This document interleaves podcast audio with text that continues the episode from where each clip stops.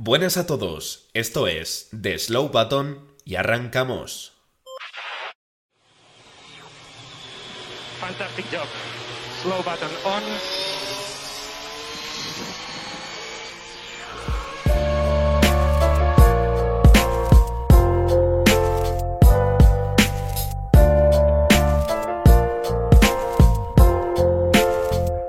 Buenas a todos, bienvenidos, bienvenidas una vez más a The Slow Button.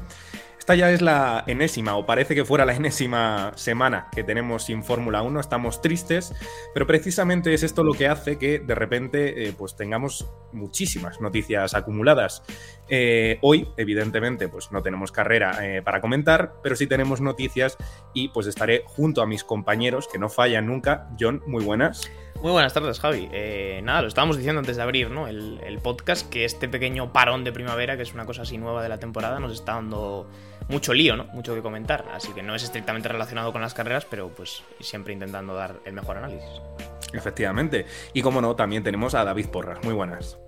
Muy buenas, Javi. Eh, y sí, la verdad que, bueno, se me está haciendo larguito esto. Eh, lo peor es que piensas, y, y, este fin de semana tampoco hay. Eh, entonces, claro, ya llega un punto de, de bueno, de decir por qué. Pero sí que es verdad que es lo que comentábamos, nos ha dado esto una especie de, de parón y ya sabemos que eh, estos parones en la Fórmula 1 conllevan una serie de, bueno, eh, consecuencias, ¿no? Que son básicamente informaciones de todo tipo, algunas más locas que otras, otras factibles, que bueno, que pues por lo menos se entretienen y digamos que dan contenido a lo largo de todos esos eh, días que no tenemos carrera. Efectivamente, hoy tenemos un montón de noticias, tenemos una además que toca muy de cerca a nuestro piloto madrileño y además es que es doble noticia por así decirlo, así que chicos, eh, sin más dilación creo que podríamos arrancar. Eh, hoy teníamos la resolución de la FIA, es verdad que eh, Ferrari ha pasado un, tiempo, eh, bueno, pues tratando de planear un poco qué es lo que diría frente a una especie de juzgado, por así decirlo, y ha llegado el día en que presentaban pues todo lo que podían presentarle a la FIA eh, con tal de que se le pudiera o se barajase la, posibilidad de, de, que se le retirara la, la, sanción a Carlos Sainz que tuvimos en el GP de Australia. Así que, John, pues te pregunto a ti mismo, por ejemplo, qué es lo que ha pasado, porque no estamos para nada contentos. No, al final, pues por, por, dar el titular, ¿no? La FIA ha decidido que, que, los motivos que ha presentado Ferrari no eran suficientes y que por lo tanto Carlos Sainz se queda con esa sanción de tan solo 5 segundos, pero que al cumplirla detrás del safety car, pues lo mandó al final de la parrilla y le hizo perder eh, 12, 12 puntos, perdón. Eh, como digo, Ferrari había tirado de telemetría para, para, demostrar los motivos por los que creían que la sanción no era justa. Lo explicábamos la semana pasada en una publicación de Instagram. Eh, como Ferrari había argumentado, ¿no? Que, que Carlos frena incluso antes que, que, Fernando Alonso, que Carlos no va pasado en la curva y que por lo tanto no hay ningún tipo de, de intencionalidad, pero los comisarios han decidido hoy que esos motivos no eran suficientes eh, y por lo tanto pues Ferrari no le queda más que respetar la sanción y Carlos se queda con, con esa penalización, con ese castigo. Pues sí, eh, la verdad que eh, fueron un montón de acontecimientos lo que terminaron en ese choque entre los dos españoles, Carlos Sainz y Fernando Alonso. Eh, David, precisamente esta telemetría a la que está a la que se está refiriendo John, que ha presentado a la FIA, en teoría demuestra que Carlos Sainz frenó incluso antes que Fernando Alonso. Entonces, ¿cómo es posible que impactara con él? Sí, bueno, no lo sé, la verdad. Eh, la telemetría sí que es verdad que, que se muestra, ¿no? Que, que Carlos frena antes. Eh, aunque sí que es verdad que la frenada de Fernando es mucho más, eh, más fuerte, ¿no? Más brusca. Eh, claro, la, la, excusa de Ferrari un poco era que, que Fernando tenía que frenar más fuerte porque eh, Alonso tiene delante a Hamilton y, y, entonces por eso Carlos, digamos que se ponía con él en paralelo y le, le tocaba, pero que Carlos ni siquiera tenía opción, o sea, intención de, de pasar a Alonso, ¿no? Sino que simplemente eh, se lo había encontrado porque había frenado más, más bruscamente, ¿no? Eso es lo que alegó Ferrari en la, en la telemetría pero bueno, para la FIA al parecer está junto con otras pruebas. También creo que han tirado de, de, me ha resultado bastante curioso del famosísimo accidente de que se han hecho un montón de memes en bueno, Instagram y supongo que TikTok también, que es este de en de Massa y Pérez, con, uh -huh. cuando tuvieron, cuando Massa y Massa estaban en Williams y Pérez estaba en Force India.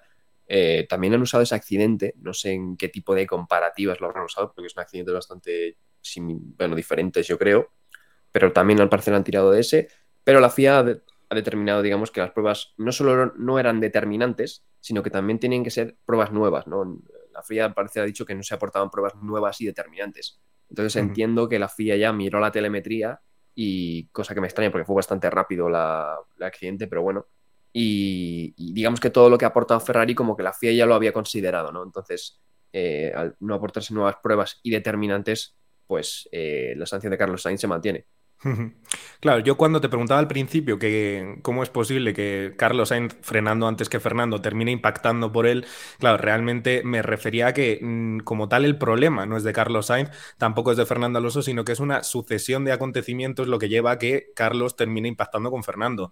Eh, esto eh, realmente empieza en el momento en que Hamilton y Verstappen, que lideraban eh, o, iban primero a, a esa curva, pues terminan haciendo un efecto, un efecto así como de atasco, que es realmente por lo que se forman los atascos, curiosamente, en la vida real, ¿no? El, uno frena, el otro tiene que frenar un poco antes y al final, a pesar de que tú estés frenando antes, eh, pues se forma una especie de tapón y es lo que eh, termina haciendo que Carlos impacte con, con Fernando Alonso. Eh, John. Yo decirte, Javi, perdón antes de que me, preguntes.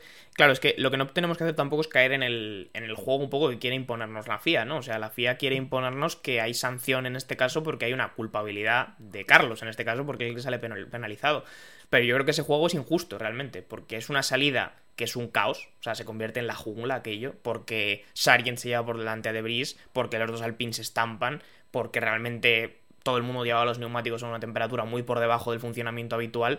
Y porque ya digo, es que no, no, creo que haya grandes culpabilidades, sino que simplemente tienes la suerte o la mala suerte de que te encuentras con alguien o no y pasas el bulto. Quiero decir, realmente es una cuestión de eso. Entonces, creo que lo que no hay que hacer es perderse en los detalles y decir, no, pues o sea, sí, entiendo que Ferrari tiene que aportar las pruebas, no me malinterpretes, pero perderse en los detalles de Sainz frenó un milímetro antes, frenó un milímetro después, Fernando tuvo que frenar más fuerte, es caer en los detalles por los que la FIA está culpando a Sainz de algo que realmente, pues ya digo, fue la jungla y si penalizan a Sainz, pues por lo menos que hubiera habido penalizaciones para todos los demás, ¿no? Entonces, yo simplemente decir que al, al ver que la FIA sí que aceptaba el recurso de Ferrari, sí que me esperancé y dije, joder, si les han aceptado la posibilidad de reclamar, yo de alguna manera entendía que es porque les, le, realmente se iba a quitar la sanción teniendo en cuenta todo el contexto de la carrera, viéndolo más en frío. Pero finalmente no ha sido así, así que para mí, personalmente, una decepción. Claro, yo soy más de los que piensa que en el momento en que un accidente eh, es consecuencia de una sucesión de, incidentes pequeños, por así decirlo, eh, ese accidente debería catalogarse como incidente de carrera, eh, con lo cual algo, eso es algo que está claramente, eh, o sea, no, no, debería ser sancionado. Eh, el error, entonces, es el tema de que la FIA sancionara a Carlos Sainz. Eh, yo entiendo, y de hecho además es que lo, lo tenía básicamente claro eh, que la FIA no iba, no iba a aceptar esto, no iba a aceptar el recurso de Ferrari. Más que nada porque después de tantas semanas pierde un poco el sentido de la Fórmula 1 y la Fórmula 1 digamos que es algo mucho más inmediato. Eh, eso no significa que se haya equivocado la FIA, eh, con lo cual yo realmente no pondría tanto en el foco, el foco en, el, en que la FIA no haya aceptado este recurso de Ferrari, sino más bien en que la FIA eh, se tragó una serie de cosas que, no son aceptables para, la FIA, básicamente, porque tenemos el accidente de Bris, tenemos el de los Alpine y, si sanciona lo de Carlos Sainz. Eh, David, uno de los recursos eh, a los que bueno, llegan a las personas que no están de acuerdo con esta sanción es que cómo es posible que se penalice una acción en una vuelta que es inexistente, porque técnicamente las posiciones fueron, fueron devueltas a, las personas porque no, no, pasaron por el primer sector. Entonces, eh, ¿qué está pasando aquí? ¿La FIA se ha hecho un lío o...? Claro, ese es otro de los puntos eh, que te puede parecer más o menos justo lo que la maniobra de Carlos Sainz, digamos, que bueno, es, es decir, es ligera, él ni siquiera intenta adelantar a Fernando, pero bueno, hay un contacto y tú puedes, digamos, interpretar cosas. Pero Claro, luego esto al final no tiene ningún tipo de efecto porque Fernando vuelve a la tercera posición, Carlos Sainz pues no gana ni, pierde posiciones tampoco y, el accidente que hay detrás más gordo no es tampoco culpa de, Carlos Sainz porque lo que se dijo en su momento también creo que fue que, digamos, responsabilizaron un poco a, Carlos del accidente cuando realmente es, Gasly que Gasly va pasado de frenada, se va por fuera y al volver es cuando se choca con, con Ocon. Entonces, eh, realmente si, si, quieres también... Em, digamos, eh, eh, la excusa de provocar el accidente tampoco lo provocó, lo provocó Carlos Sainz. Bueno, el de, de Brice y Sargent es simplemente al fondo ellos dos solos, ¿no? Entonces, bueno, eh, es otro de los puntos, ¿no? Que si al final no pasó nada, si al final se revocó la, la posición de Fernando y se, bueno, se volvieron a las posiciones eh, naturales, ¿qué sentido tiene no sancionar después a un piloto que no, no ha tenido efecto en, la carrera? ¿no? Eso, o sea, yo creo que eso todos los no más que en sí la acción, yo creo que este es el, punto, digamos, que a mí más me, digamos, me, me interesaría, ¿no? Porque la acción, ya te digo, puedo debatir igual, porque entiendo que haya gente que igual que diga que sí se merece sanción, igual entiendo que hay gente que no merezca sanción por la acción aislada, pero luego por la, digamos, la consecuencia eh, de, todo lo que fue después, pues no entiendo tampoco la sanción.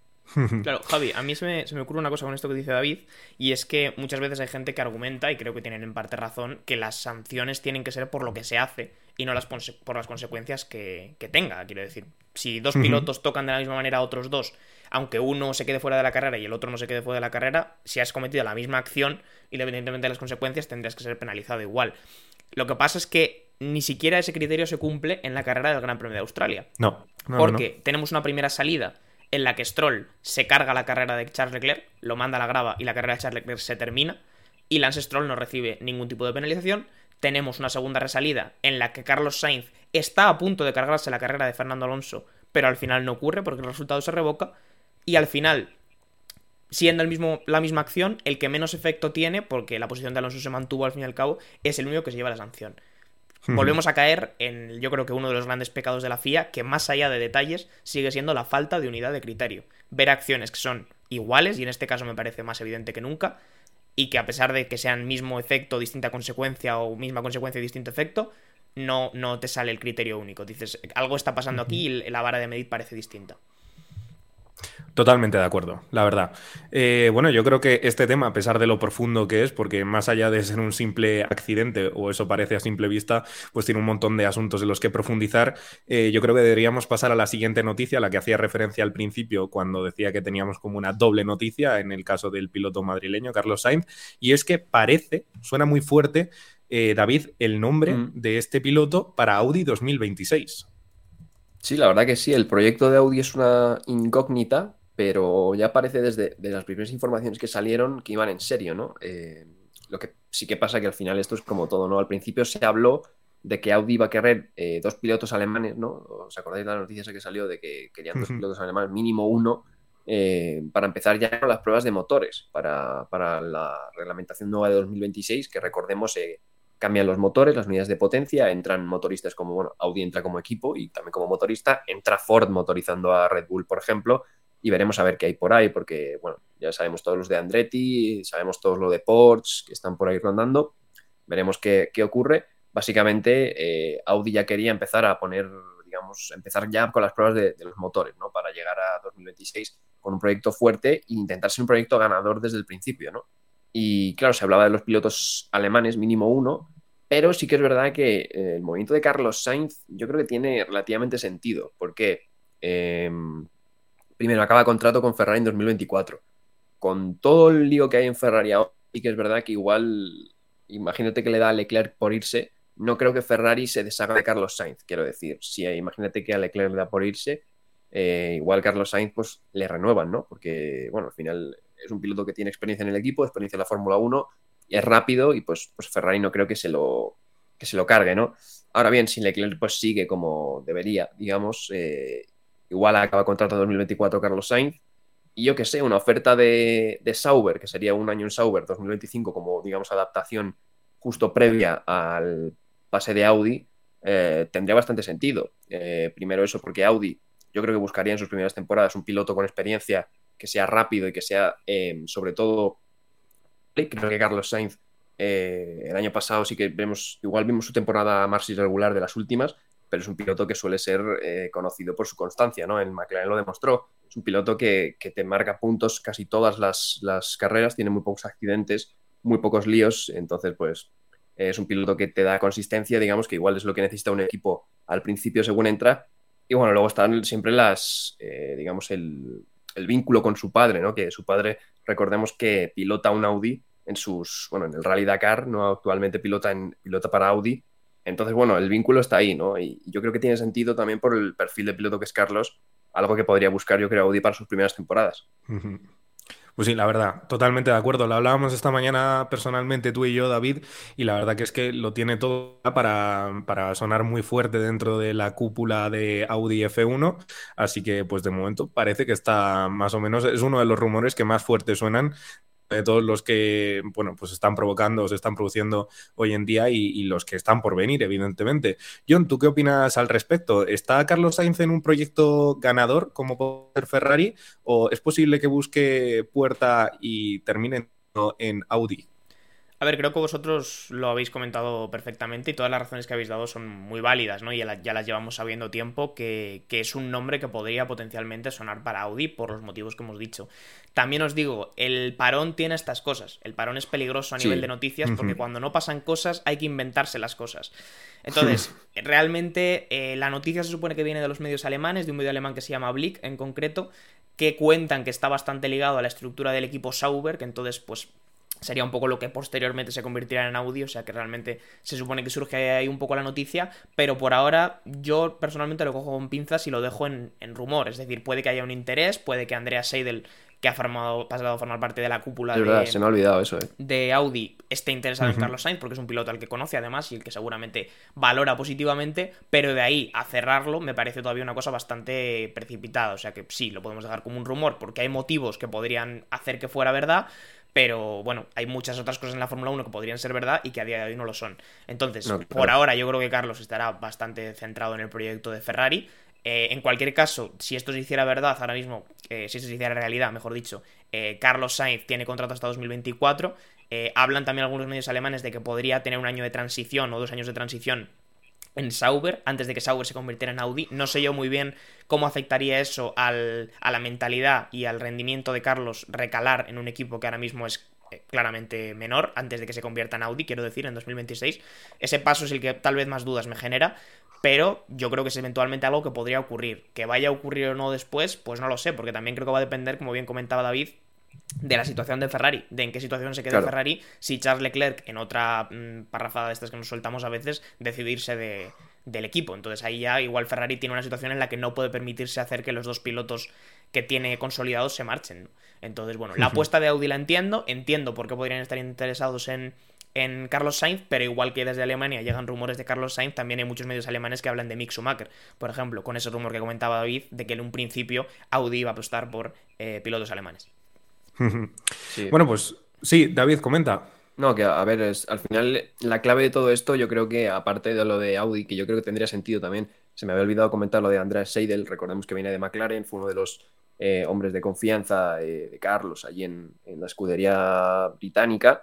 Eh, pero claro, todo esto depende al final de que Carlos tiene contrato en 2024 en Ferrari y ya no solo si se va Leclerc, al final Carlos yo creo que es un piloto bastante completo y que, quiero decir, Ferrari te pone ahora mismo en 2024 un contrato de dos años sobre la mesa y le vas a decir tú que no, ¿no? Para irte a Audi, yo que sé, ¿sabes? O sea, al final todo esto depende también de que Ferrari, pues eh, más allá de lo que pase con Leclerc, que bueno, de momento parece que no va más allá de rumores, aunque veremos a ver, eh, al final todo depende de que si Ferrari te ofrece un contrato, yo creo que es difícil rechazarlo, ¿no? Entonces, eh, siempre es, pues como ha dicho John, ¿no? Cuando no hay noticias hay que inventárselas. Entonces, eh, ¿tiene sentido? Sí, yo creo que tiene sentido por estas cosas que hemos dicho. Eh, no estamos diciendo y no creemos que sea de momento nada verdad, ni siquiera creo que Audio o, o, Carlos Sainz hayan todavía planteado nada de eso. Simplemente, pues rumores que podrían, digamos, encajar en un perfil, ¿no?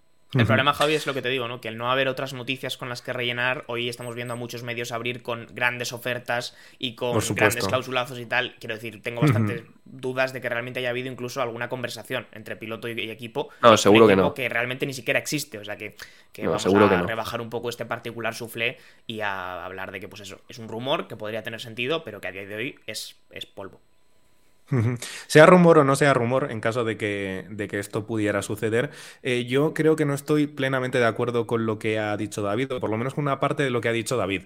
Y es que eh, comentaba de que en el momento en que te ponen dos años de contrato en Ferrari, eh, que eso no lo va a rechazar, yo lo pongo en duda. No sé si es cosa de españoles, pero es verdad que a Fernando Alonso en un momento se le llegó a barajar la posibilidad de, de extenderle su contrato cuando aún estaba en Ferrari a creo que el año 2018.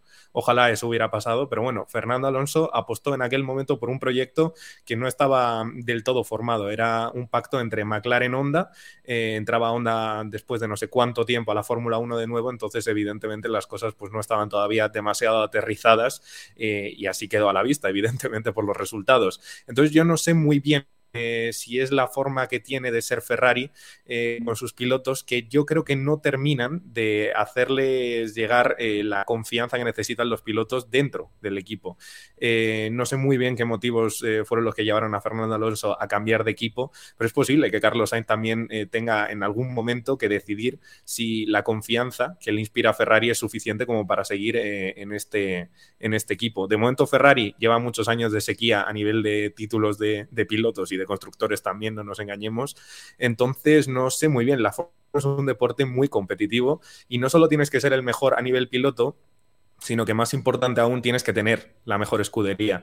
Entonces, Ferrari, yo no sé, eh, quizá puedas tener confianza, pero es que los años hablan por sí solos y de momento los resultados no están llegando. Pero yo, Entonces, Javi, quizá termines que- apostando por, por otro equipo, Audi, por ejemplo, que no se la va a jugar, y perdona que, que te interrumpa, John, eh, no creo que se la juegue a, a llegar a la Fórmula 1 y tener malos resultados. Yo fíjate que creo que apoyo lo que ha comentado David, más que por que Ferrari pueda ser malo, porque no creo que de repente Ferrari en dos años vaya a dar un salto de nivel espectacular, que ojalá sí, ¿eh? yo creo que todos lo estamos deseando, pero sería una sorpresa grande. Eh, creo que es más bien porque si llega a, 2020 a 2024, con la situación que tenemos ahora mismo, Carlos llegaría con... Imagínate que Carlos habla con Audi. Lo que le va a ofrecer Audi a día de hoy, a no ser que la situación cambie, es hacer un periodo de transición por Sauber antes de que Audi sea una realidad.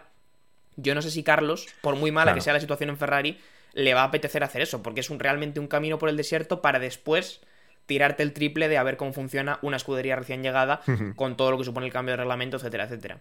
Que igual le sale muy bien y llega Audi y lo revienta en 2026, o igual le sale muy mal y encima ha perdido dos años en un equipo que no tiene, evidentemente, el rendimiento, yo creo, de Carlos Sainz. Entonces yo creo que ha puesto un poco por la línea de David también en eso, ¿no? En que muchas veces lo malo conocido es mejor que, que lo bueno por conocer. ¿no?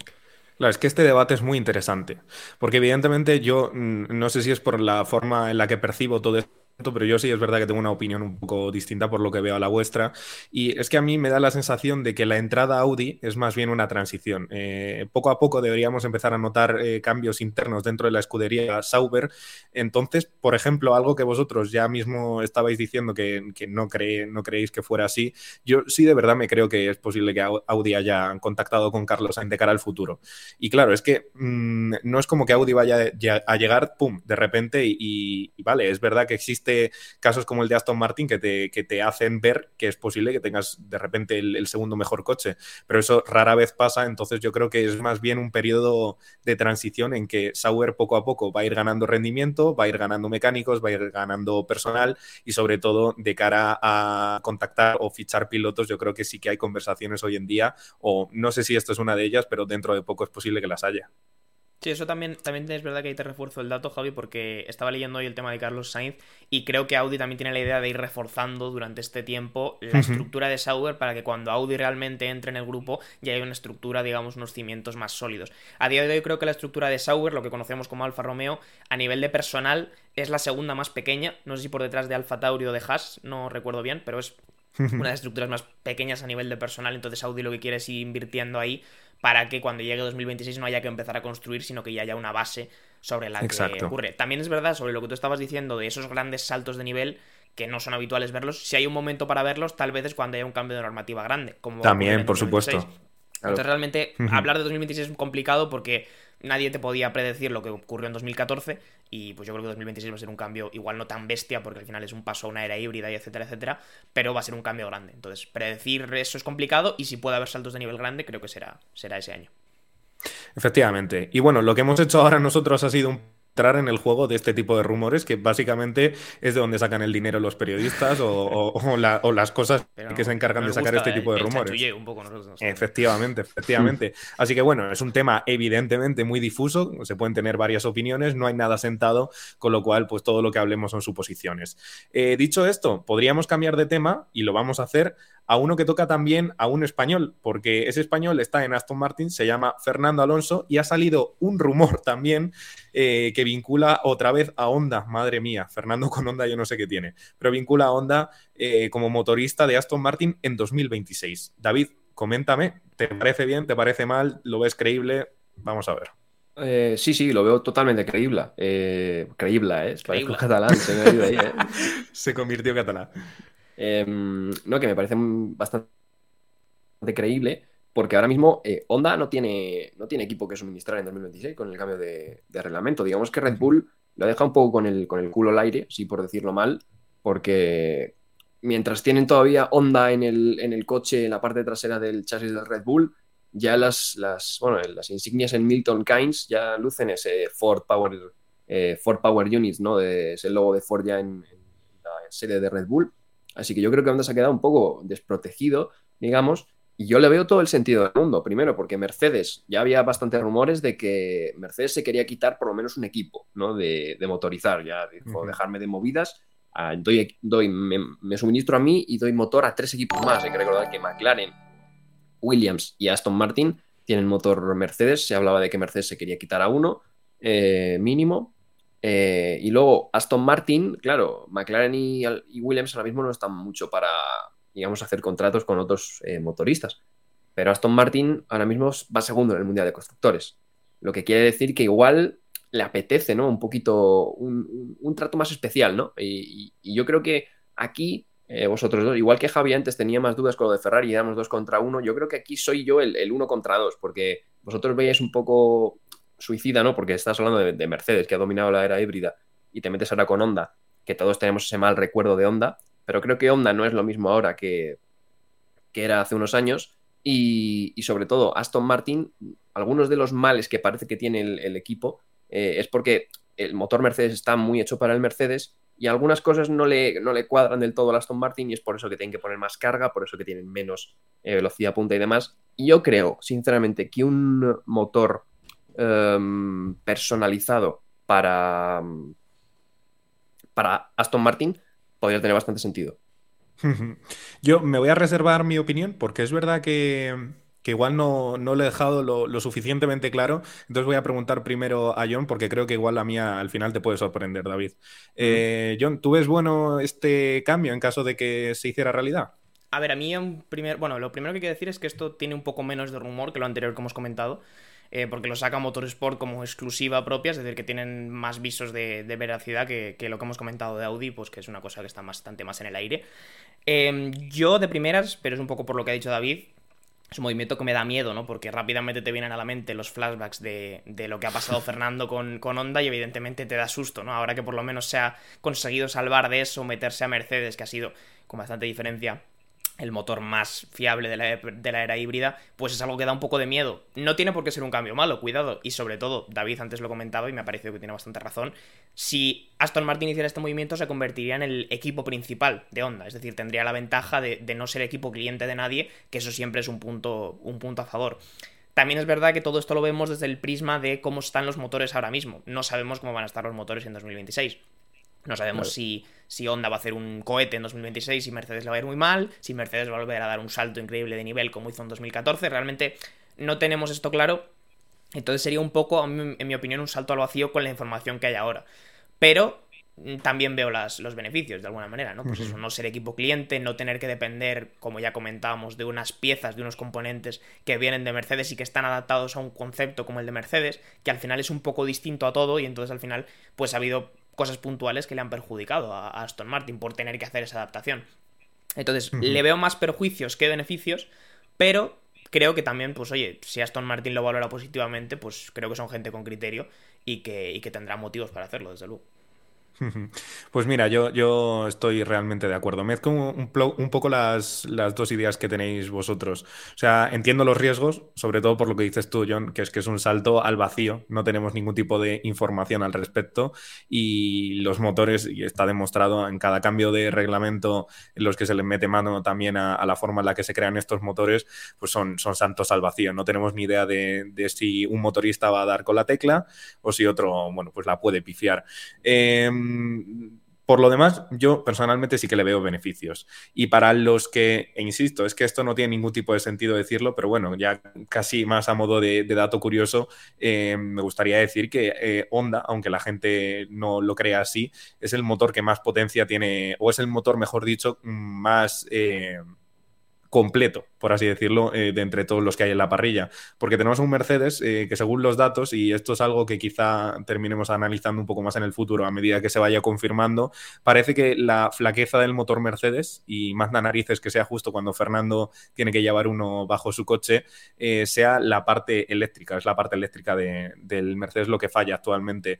A nivel de ICE, Internal Combustion Engine, es decir, donde están los pistones y todo esto, es verdad que el Mercedes es posible que sea el que más potencia tiene, pero realmente el que tiene la unidad de potencia más completa, es decir, con la parte eléctrica y la de combustión, sea Honda. Con lo cual, mm, bueno, y la fiabilidad también. y la fiabilidad, por supuesto. Porque, ahora se supone, se supone que el motor más potente es el Ferrari, pero no lo pueden llevar a tope porque exacto, exacto. Ese es el tema. Realmente una de las grandes derrotas de Ferrari ha sido que se supone que el año pasado tenían el motor más potente de la parrilla y no pudieron emplearlo al 100% porque había que bajar la potencia para que, la, para que no saliesen ardiendo en cada carrera. Se suponía que de cara a este año ya estaba solucionado. Y hombre, es verdad que no hemos visto arder todavía en la práctica ningún Ferrari, pero eh, Hulkenberg tuvo problemas en, en, al final del Gran Premio de Australia con el MGUK, si no me acuerdo mal. Eh, y Leclerc ha tenido que cambiar dos baterías ya. Entonces, mm, sigue habiendo. Es pronto, solo hemos visto tres carreras, es pronto para, para pero es verdad que lo comentamos el otro día también en otra publicación de Instagram. Preocupan los motores en varios equipos. Por un lado, los Mercedes y por otro lado, los Ferrari. Los que ahora, por el momento, creo que el único motor, de hecho, que se salva de grandes problemas de fiabilidad es el de Alpine que es eh, sorprendente, cuanto menos, pero mm, en algún momento llegará. es el de un Clio, eh, tampoco. en algún momento llegará, no os preocupéis que el motor del Clio gripará en algún momento, ¿no? Pero, pero sí que es sorprendente. También es verdad que yo es lo que os digo, vemos los motores de, de Honda ahora respecto a dónde están montados y están montados en un Red Bull que todo lo que no es el motor lo hace muy bien.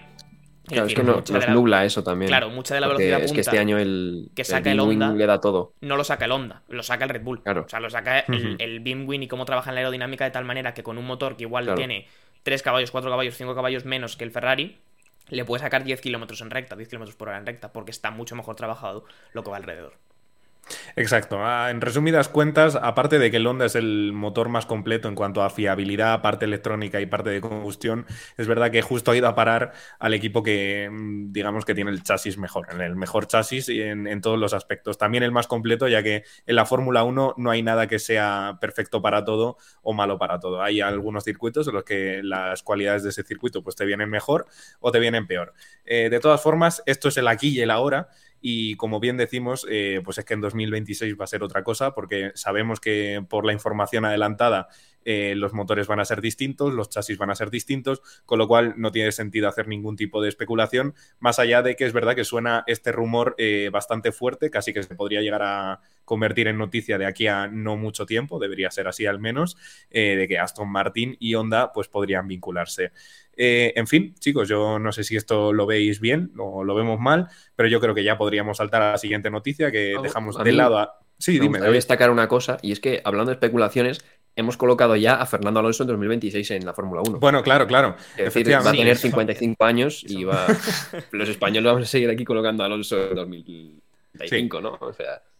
Eh, igual en 2026 no nos tenemos que preocupar, que preocupar por Alonso porque desgraciadamente pues eh, ya ha ido a otras categorías o lo que sea. Pero bueno, eh, a ver qué pasa, ¿no? Porque parece que tío tiene ganas, ¿no? Nunca digas nunca, ¿eh? Cuidado con. No, no, sí. Este yo con Alonso ya me, creo de todo, ya. Pues sí, o sea, la, verdad que suena cuanto menos complicado, pero es verdad que inconscientemente vinculas a Fernando Alonso a la Fórmula 1 y es que en realidad lleva dos décadas y sería muy complicado que siguiera más años. En fin, yo no, si te soy sincero, no creo que siga por aquel entonces, pero es que Fernando es capaz de, de pues tumbarnos la idea preconcebida que tenemos de él y, de repente pues estirar su carrera deportiva hasta los 56 años dentro de la Fórmula 1. No lo sabemos, no lo sabemos, de verdad. Ahora sí, eh, dejamos un poco de lado eh, tema pilotos, eh, porque esto tocaba de cerca, como ya hemos dicho, a Fernando Alonso, a Carlos Sainz también, y nos vamos ya un poquito a donde corren los pilotos, que son los circuitos. Hockenheim, conocido gran premio, que ya no está desgraciadamente en la Fórmula 1, circuito alemán, por cierto, quiere volver a organizar un gran premio. Lo que pasa, John, es que el tema económico dentro de la Fórmula está volviendo un factor muy a tener en cuenta porque los altos precios hace que la gente pues diga no a ofertas a pesar de que quieran de verdad participar dentro de la Fórmula 1. Bueno, hay dos grandes problemas, ¿no? Uno es la disponibilidad de fechas, es decir, si no hiciéramos un calendario de 43 carreras sería imposible que estuvieran todos los circuitos que creo que quieren estar. Y otro es la cantidad de dinero, ¿no? Eh, salía la semana pasada los organizadores del Gran Premio de Malasia diciendo que ellos estarían Sí. encantados, pero que no tienen recursos económicos para montarlo a día de hoy, es decir, que no podrían hacerlo, eh, ni siquiera con el apoyo estatal eh, para poder montarlo. Y ahora ha sido el Gran Premio de Alemania, Hockenheim, el que dicen que también están interesados, sin tener ningún tipo de negociación oficial, pero que bueno, que les gustaría, pero que eh, no tienen tampoco, o sea, querrían pensar que, que se puede hacer sin, sin arruinarse, ¿no? Decían los organizadores, pero es realmente algo que llevado a la práctica igual es un poco más, un poco más complicado. Eh, la idea que han propuesto ellos es, hacer una, una rotación cada dos años, es decir, que haya un gran premio de Alemania, pero que cada dos años sea en un circuito diferente. Es decir, dos años eh, se celebraría en Hockenheim y otros dos se celebraría en Nürburgring, en el trazado corto, evidentemente, y así los gastos se repartirían cada dos años y no sería una carga tan grande sobre un solo circuito. Pero esto, evidentemente, es solamente una teoría de los propios organizadores. Creo que no hay negociaciones abiertas con la Fórmula 1, que ahora mismo está más centrada en pues renovar Spa, ver si metemos Kialami, etcétera, etcétera. Pero bueno, son historias que, que aparecen por ahí que son cuando menos curiosas. En fin, pues sí, así funciona un poco la Fórmula 1. Desgraciadamente hay circuitos que se han caído a pesar de, de que a muchísima gente les gustaba. Eh, David, ¿tú ves bueno el posible retorno de, de este circuito? ¿O, o- o qué? ¿Prefieres otros? Eh, ¿Te gustaría, pues qué sé yo, Francia, por ejemplo? ¿Te gustaría que quitaran... Javi te va a Mañicurs, preguntar si entiendo te ma- gustaría que Mañicurs. quitaran Mónaco, ¿eh? te, lo- te lo va a meter, vamos a... No, pero sí es pa, ¿eh? Pero sí es pa. Por mí que se caiga y que entre Hockenheim. Entiendo que por Francia te referías a Mañicurs, ¿no? No a cierto No, circuito no, con no, rayas no, no. azules y, y rojas, ¿no? Eh, no, a ver, yo creo que Alemania, en una de, eh, quiero decir, Alemania creo que tiene que estar en la Fórmula 1. Me da si es si igual si es Hockenheim, si es Nürburgring o si hacen un circuito en medio de Berlín. Eh, que Alemania, eh, cuna de, de, joder, es que literalmente piensas en el mundo del motor y, uno de los países que te viene es Alemania. Sí, la verdad. Eh, encima ahora entra Audi en la Fórmula 1, eh, Porsche quiere entrar, quiero decir, eh, Mercedes al final está ahí, que es más inglesa que nada, la, la- digamos, el equipo de la escudería de Fórmula 1, pero bueno, los headquarters al final son, están en Berlín, ¿no? Creo. Entonces, eh, es que Alemania tiene que estar en una competición de motor y sobre todo en la Fórmula 1, porque es uno de los referentes a nivel eh, bueno, de coches, de, de carreras, de todo tipo de automovilismo, digamos, en el mundo. Y Alemania tiene que estar. A mí Hockenheim es un circuito que me gusta. Eh, animo a todos aquellos, digamos, fans recientes de la Fórmula 1 a que se vean el Gran Premio de Alemania de 2019, que fue Carrerón, desgraciadamente carrerón. el último. Qué barbaridad, ¿eh? Fue desgraciadamente el último porque, bueno, en 2020 eh, con la pandemia no se corrió. Se corrió, es verdad, en, en Nürburgring, sí que se corrió en Nürburgring, pero fue el Gran Premio de... ¿De qué? De Eiffel se no llamó. recuerdo cómo lo llamaron, algo Sí, así. Algo de Eiffel. Sí. Gran Sí, Premio de sí. Eiffel. No sé por qué, porque no había otra carrera en Alemania, entonces le podían haber llamado GP de Alemania, pero bueno, le llamaron GP de Eiffel. Entonces, desgraciadamente, la única, la, la última carrera en, en Nürburgring, o sea, en, en Hockenheim, fue la mejor. eh, fue una barbaridad de Gran Premios y que animo a todos aquellos fans, digamos, que acaban de empezar a verla, que busquen eh, Gran Premio de Alemania 2019, que se van a gozar una buena, una buena carrerita. Eh, y sí, a ver, yo creo que tiene que estar eh, Alemania en el calendario. Pero sí que es verdad que yo creo que en ese pensamiento alemán, ¿no? que, que al final los alemanes sabe- sabemos cómo son, ¿no? Tienen una idea que si no les gusta, eh, no, no se suman al barco, ¿no? Y yo creo que al- igual Hockenheim sí podría tirar la casa por la ventana y acoger un gran premio, pero es que dijeron, dijeron eso, ¿no? Que ellos seguían con su idea de que eh, se podría organizar un, un gran premio Fórmula 1 sin necesidad de arruinarte, ¿no? Económicamente. Y yo creo que, sinceramente, siendo como son los, los alemanes, con esa personalidad tan fría y tan. Bueno, si a nosotros no nos gusta, pues no, no hacemos eso. Ahora mismo veo complicado que, que se meta en el calendario. En fin, una pena porque yo creo que la mayoría de, fans del automovilismo en general, ya que en este circuito se corren en más categorías, pues están bastante apenados. Eh, personalmente, circuitazo, tanto eh, Nürburgring, el cortito, como este. Así que, pues por mí, ojalá que volviera, pero sí que es verdad que, que son cosas que se tienen que tener en cuenta. El tema económico y todo esto hoy en día en la Fórmula 1 es fundamental, eh, muy a mi pesar, evidentemente. Y te digo, Pero bueno, Javi, no ojalá- solamente para los circuitos que quieren entrar, ¿eh? sino para los circuitos que ya están. Eh, Sí, sí, por supuesto. hace poco de Monza, por ejemplo, eh, que decían, comentabas el, el presidente de la Asociación Italiana de Automovilismo, que habían invertido 44 millones el año Sí. pasado y que aún así el Gran Premio no había terminado de ser rentable. O sea que ellos estaban perdiendo dinero y que sin apoyo económico de instituciones o de otras organizaciones, probablemente el Gran Premio de Mónaco a largo plazo, perdón, de Mónaco, de Monza, a largo plazo eh, podría peligrar, lo cual me parece bastante, bastante grave. Entonces no sé si muy bien, esto ya habría que hablar de cuestiones económicas tal vez y de política internacional más que de Fórmula 1 para, para llegar a las causas, pero parece ser que la Fórmula 1 se está convirtiendo en un deporte que siempre ha sido caro, evidentemente, pero tan caro para los propios grandes premios que si no eres Arabia Saudí o cualquier país que tenga millones de petrodólares, eh, se te complica mucho organizar un gran premio, lo cual me parece, por otra parte, también muy triste, pero bueno, es un poco a lo que nos estamos moviendo, parece ser. En fin, otro de los asuntos que se van dejando pasar y poco a poco se van agravando. Eh, bueno, pues dado un poco eh, la sucesión de, noticias que hemos hecho, es decir, de dentro a fuera, primero pilotos, después equipos, volvemos a pilotos, pero claro, pilotos retirados, es lo más externo en cuanto a noticias que tenemos. Y esta vez, esta toca de cerca, eh, David, a Kvyat, que es una jugarreta que, hubo entre Ferrari y él, querían meterle, pero Kvyat dijo que no. ¿Qué es lo que pasó? Por favor, te pido a ti que nos lo expliques en profundidad. Sí, bueno, más que jugarreta, pues una mala decisión, ¿no? De, de Kvyat, Sí, mejor dicho, efectivamente. Al final, bueno, Kvyat sí que es verdad que después de estas declaraciones queda de nuevo confirmado que es uno de los pilotos más desgraciados en la historia de la Fórmula 1. Quiere decir, le ha pasado de todo al pobre. Eh, y sí, es que en 2016, ¿no? Si no me equivoco, eh, Ferrari, después de hacer su tercer podio, creo que fue con, con Red Bull, Ferrari le contactó y digo, oye, mira, que Raikkonen ya sabemos que no volvió igual de, digamos, de su retiro, bueno, de Lotus, cuando fichó Ferrari eh, en 2014, el Alonso le da un baño brutal, con Vettel nunca, casi nunca está a la altura. Eh, entonces Ferrari yo creo que buscaba ahí un, backup un poco para Vettel y contactó a Kvyat y le dijo, oye, mira que pues, nosotros igual Raikkonen no nos convence mucho, eh, te, llamamos a ti y tal. Y Daniel Kvyat decidió quedarse en Red Bull para posteriormente eh, que Max Verstappen le robara el, el, sitio, acabar otra vez en Toro Rosso hasta que, bueno, se retiró en 2000, 2020 eh, de la... No, pues sí, 2020, Sí, sí, justo. 2020 de la Fórmula 1, que acabó en Alfa Tauri, o sea, se quedó en Toro Rosso y no subió otra vez, y se tuvo que ir de la, de la Fórmula 1. Entonces, pues evidentemente, evidentemente Kvyat esto lo comentó en una entrevista y decía, bueno, en un podcast, ¿no? Sí, en un podcast, correcto. Y decía que, por cierto, Daniel Kvyat está invitado a este podcast si quieres. Cuando quieras.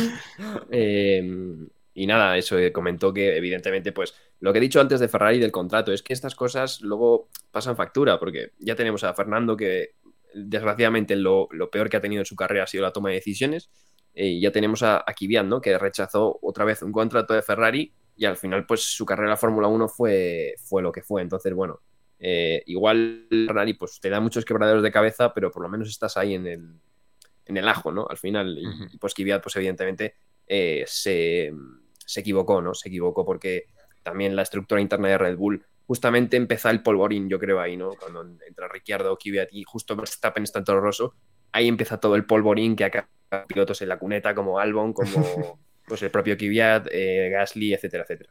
Desgraciadamente, claro. Yo eh, en este tipo de cuestiones, o sea, mira, si antes estábamos hablando de saltar al vacío, esto, el tema de cambiar de equipo, me parece el mayor salto al vacío que puede dar un piloto de Fórmula 1, eh, ya que la Fórmula 1 es así, nadie te garantiza el éxito de, tu equipo viene por muy bien que le esté yendo en este. Entonces, yo más bien soy de los que habla de no, no de buenas o malas decisiones, sino de decisiones con suerte o decisiones eh, sin suerte. John, es que mm, yo no sé qué hubieras hecho tú si fueras Daniel Kiviat, ahora te pregunto si, lo viste correcto, pero es que yo me gustaría explicarle a la gente eh, cuál pudo ser el proceso de pensamiento al que, al que se enfrentó Kiviat, porque eh, estaba Ricciardo de compañero. Es que Ricciardo vino de ganar el año anterior a Vettel y, y Kvyat le dio para el pelo a Ricciardo. Entonces, en ese momento se vio, pues creo yo, endiosado. Mm, Estaba en un Red Bull. Sí, Kvyat se, vino arriba un poco, ¿no? Pero también claro, es que ese es el tema. Un Kvyat que en ese momento todavía era más joven, eh, también él confió. Él confió en un proyecto deportivo que era bueno, que era un equipo en ascensión, como era Red Bull en ese momento, un equipo, pues oye, un coche que podía, que podía competir, ¿no? Que no era un coche de media tabla ni de baja tabla. Y yo creo que todos esos factores al final hicieron que Kvyat confiara. Y cuando Ferrari contactó con él, dijo, bueno, pues es Ferrari, está muy bien, pero yo estoy en un proyecto en el que creo, en el que confío y en el que me están empezando a ir bien las cosas. No debería de pasar nada, no debería de aparecer un holandés de 17 años y quitarme el asiento dentro de tres carreras. Ocurrió, lamentablemente ocurrió, porque es que además La, la Ese fue así, la fue así. indecencia un poco fue que es que realmente llegó a, en, a las cuatro siguientes carreras, Gran Premio de España, ya estaba Verstappen sentado en el coche y de hecho llegó y lo ganó. Que eso tal vez fue lo peor de todo, porque si Verstappen encima llega y hace malos resultados, pues dices, ah, os equivocasteis conmigo. Pero es que Verstappen llegó y ganó el Gran Premio de España, entonces pues es bastante complicado que, que entonces Red Bull no se creyera que había tomado una buena decisión. Pero es verdad que ahí es donde, como decía David, empezó un poco la trituradora de pilotos que ha sido Red Bull los últimos años, que tal vez fue el primer gran afectado y, y básicamente cayó al, al Toro Rosso, que después sería Alfa Tauri y nunca ya pudo remontar su carrera. Tampoco digo con esto que Kvyat hubiera sido un piloto de éxito mundial si hubiera cambiado a Ferrari porque la tendencia de Ferrari estos últimos años tampoco ha sido de tener coches ganadores y si Vettel o Leclerc no han hecho mejores cosas con, con esos Ferrari no creo que los fueran a hacer eh, Kvyat, desde luego, que no tengo nada en contra suyo. Hombre, pero- claro, A ver, yo sinceramente, si va Kvyat a, a Ferrari, yo Claro. lo habría visto detrás de Vettel, yo creo. Por eso digo decir, que, no- en fin, pero que probablemente su carrera habría sido distinta o igual no habría igual habría tenido un final incluso peor, pero, pero tener un final que es al final que te suban al equipo primero y después que te vuelvan a bajar, eh, también a mi nivel mental del piloto entiendo que te, que te marca mucho, ¿no? Y que te, que te mucho. Efectivamente. Y, y realmente lo que sí que decía Kvyat es que realmente no se arrepentía de la decisión que tomó, o sea que si le volvieran a poner en exactamente el mismo contexto, probablemente volvería a hacer lo mismo, porque tú vienes de acabas de hacer tu segundo podio en Fórmula 1 con un equipo en el que ves que estás bien, que ves que es un buen proyecto deportivo, pues oye, Ferrari está muy bien, pero, pero tú confías en el proyecto y el proyecto lo malo es que después te dio una patada en el culo, básicamente. Exacto. Por eso digo que en la Fórmula 1 se habla de suerte y de mala suerte, pero no se puede llegar a hablar al 100% de decisiones eh, certeras, por así decirlo. Nadie te garantiza el éxito de, este equipo al año que viene y realmente es un poco la gracia de la Fórmula 1. Yo muy probablemente si hubiera estado en el caso de Kvyat, pues hubiera hecho lo mismo. Con Ferrari además eh, pasa que es un equipo pues que ejerce mucha presión sobre los pilotos y pudiendo triunfar en Red Bull llegó a pensar Kvyat seguramente que se quedaba en Red Bull, Claro, teniendo un equipo que le trata bien y no ejerce la presión que ejerce Ferrari sobre sus pilotos, pues es que estaba en un ambiente idóneo, por así decirlo, para que su carrera llegase al, al pico máximo, por así decirlo. El problema es que la historia penaliza a Kvyat porque a ver quién es el listo que ahora, a años vista después, es decir, en 2023, dice que la decisión de Red Bull de subir a Verstappen en ese año a Red Bull fue mala idea.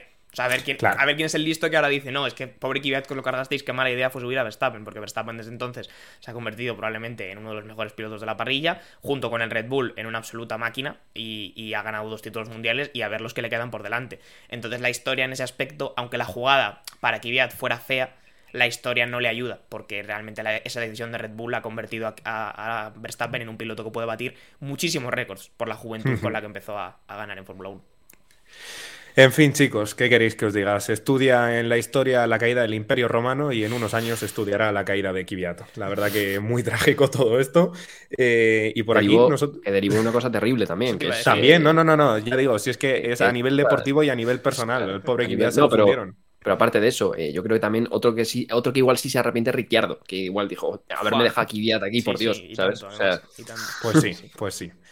En fin, así es la Fórmula 1 y así ha sido nuestro episodio, chicos, que ha sido breve, o a mí por lo menos me lo ha parecido, se nos ha pasado bastante rápido, nos hemos quedado sin temas, eh, pero bueno, eh, desgraciadamente todavía queda mucho tiempo, o, o para mí me parece que es mucho tiempo hasta la siguiente carrera que va a ser en Bakú. No sé si Mm. querréis añadir algo más, chicos, pero vamos, yo por mí lo dejaría. aquí- Yo te diría aquí. que lo dejamos porque aunque a ti se te haya pasado rápido, hemos estado bastante para lo poco que teníamos hoy, que no teníamos carrera ni siquiera para comentar. O sea, ya hemos rajado bastante, así que nada, ya la semana que viene veremos qué hacemos, haremos un poquito de previa de Bakú y ya vamos viendo. Eso es. Mm. Pues nada, chiquillos, muchísimas gracias, John, Muchas gracias, Javi. y muchísimas gracias a ti también, por supuesto, David. muchas gracias y que, que se pase esto ya, por Dios. Yo quiero ver coches en la pista ya. Sufrimiento este. Ojalá sea así. Adiós chicos, muchas gracias a los que nos escucháis en formato episodio eh, de podcast y oye, pues también os invito a que os paséis por el directo, que esto ha sido en directo. Nada, hasta la próxima, nos vemos en unos días solamente. Chao, chao.